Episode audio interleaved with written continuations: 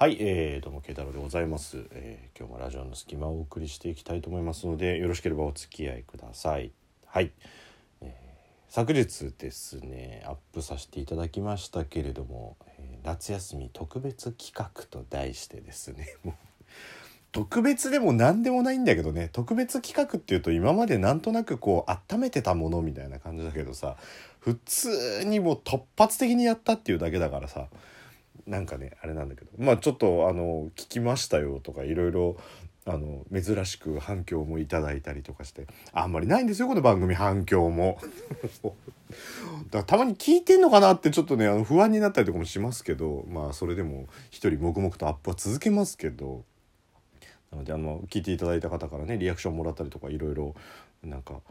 いただいたんで。まあちょっと昨日の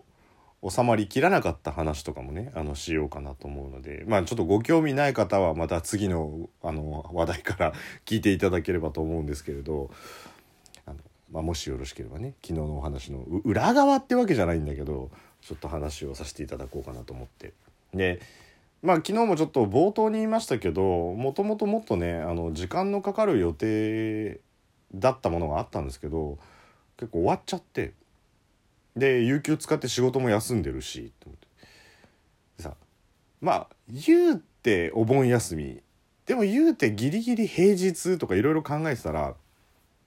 休日に遠方に行くよりは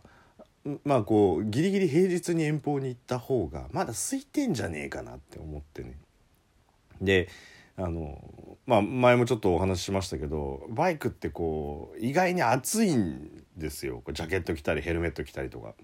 だそんな中でさ昨日は割とこう涼しかったじゃないですか。だからあちょっとバイクで遠方に行くかと思ってね。でちょっといろいろ企画して軽井沢の方に行こうかななんて思ってで、えー一日をラジオトーク1本で、えー昨日は一時停止機能のみを使ってやろうっていうところでもうそれだけですよお題は。だからもう着地点も決まってないしっていうところでね。でもうこれもね最初もね実は裏話もあって実はこれ最初今あのまあ家の中で撮ってるんですけどこの家の中で始めたんですよ実は。実はあの前回もありましたけどこの「はいというわけで」っていうのをねあの家の中でやったんですよ。でじゃあ行きたいと思いますで、えー次に、えーバイクの前まで来ましたっていうお話をしようと思ったんですねであのー僕その友達とこうツーリングとか行ったりする時に聞けるなんかねヘルメットのとこにこうちょっとつけられるトランシーバー的なのがあるんですよ。まあバイク乗る人だったら知ってると思うんですけど。でそれって、えースマホからのナビの音も Bluetooth で飛んでくるしあと、えー音楽とかもこうヘルメットの中に仕込んであるあのちゃんとこう周りの音もちゃんと聞こえるようにねあのなってる状況で聞こえるそのスピーカーちっちゃいスピーカーみたいなのもついてるんですよ。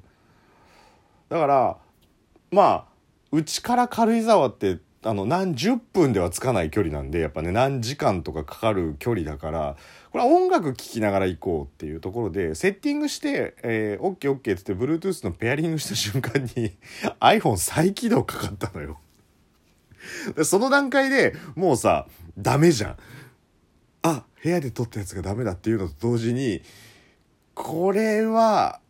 最後の最後とかで再起動かかったらもうダメだなと思ってもう何もしないっていう。だからあの昨日本当に、えーラジオトークのアプリしか起動してなかったです。もあと何にもこあのなんて言うんだろう。タスクキルされちゃってさ例えば、えーラジオトーク起動してでその間にこうツイッター見てネット見てナビ見てっていうとさラジオトークがタスクの中でどんどん後ろの方に行っちゃうじゃん。で携帯の機能としてはさメモリとかそういうのを使わないように自動的にアプリシャットダウンしちゃったりとかするのあるじゃん。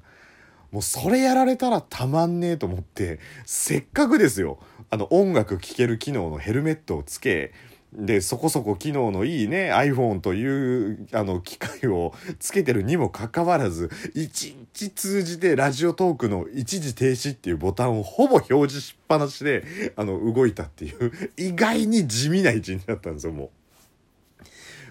う。でまあ、たあのね、一応テストしてみたら、マップだけは動くなっていうのがあったから、マップ動いたらすぐ戻して、マップ動いたらすぐ戻してっていうところで、えー、やろうっていうところでね。で、まあバイク走らせたわけなんですけど、でね、やっぱりね、まあ気持ちは良かったんですよ。そんなに渋滞もしてなかったから。で、1箇所目、まあ上里のサービスエリアっていうところでね、ちょっと休憩をしてっていうか、あの、ポテトパンの味噌ポテトパンの食べたんですけどあれ実はねあのこれも言ってなかったんですけど味噌ポテトパンと一緒にえっとね富良野のメロンパンっていうのを一緒に買ってたんですよ。尺の都合上言ってないんですけど。ただその味噌ポテトパンがそこのメインだったみたいで味噌ポテトパンを食べたんですけど実は、えー、そのフラのメロンクリームパンっていうのがあったんですけどそれ焼きたてでそっちの方が美味しかったっていうね。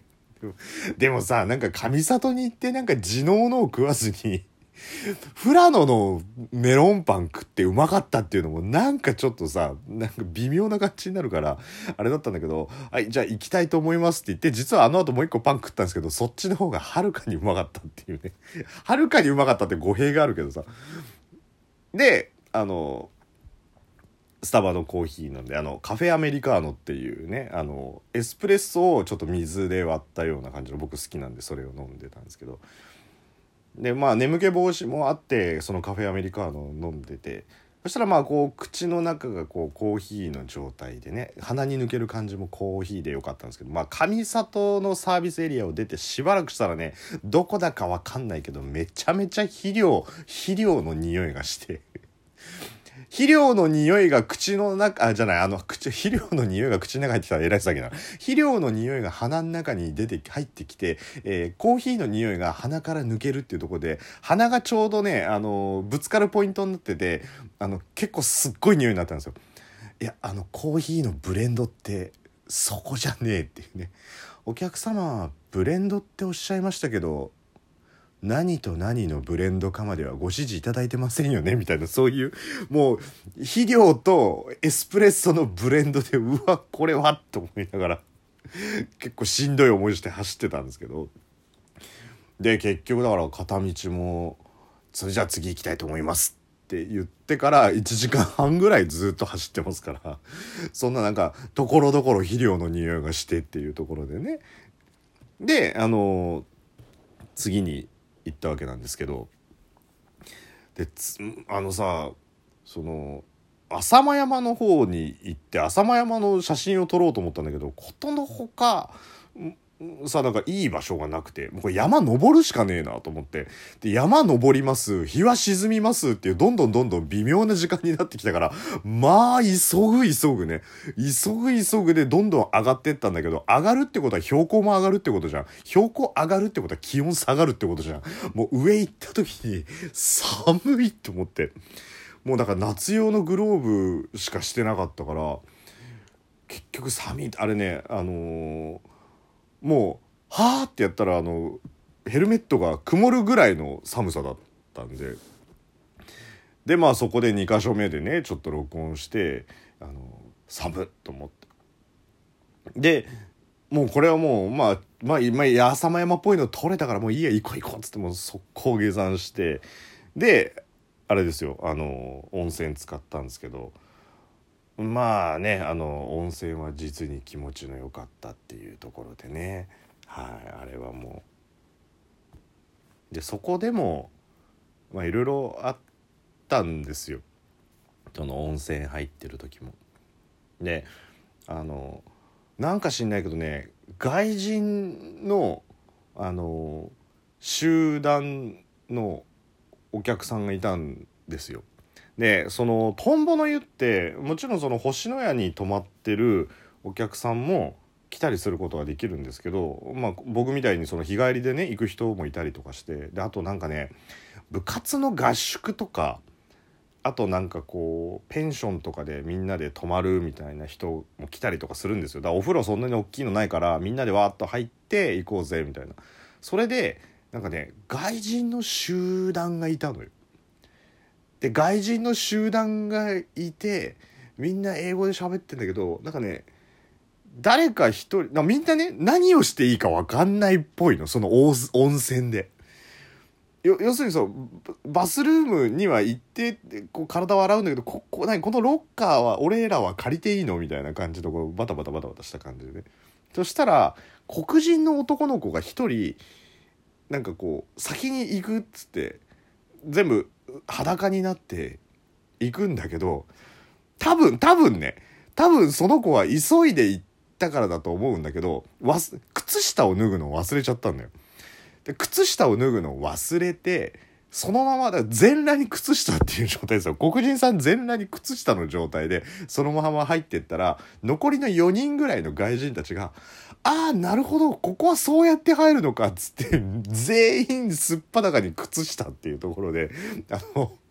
わけのわかんないぞ。みんなおのおのね、ハイソックスだったりとか、短いソックスだって、くるぶし丈のソックスだったりとかっていう、え、っとねい、ろんな国の人たちが全員共通で、こう、靴下を履いたまんま浴槽に入って、みんなそのまま湯船の中にチャプって入るってね。さすがに係員の人にこれは脱いでくれって言って、脱いでたんだけど、なんかね、あれはちょっと面白かったで、それ言いたかったんだけど、なかなかその話ができなかったっていうところで、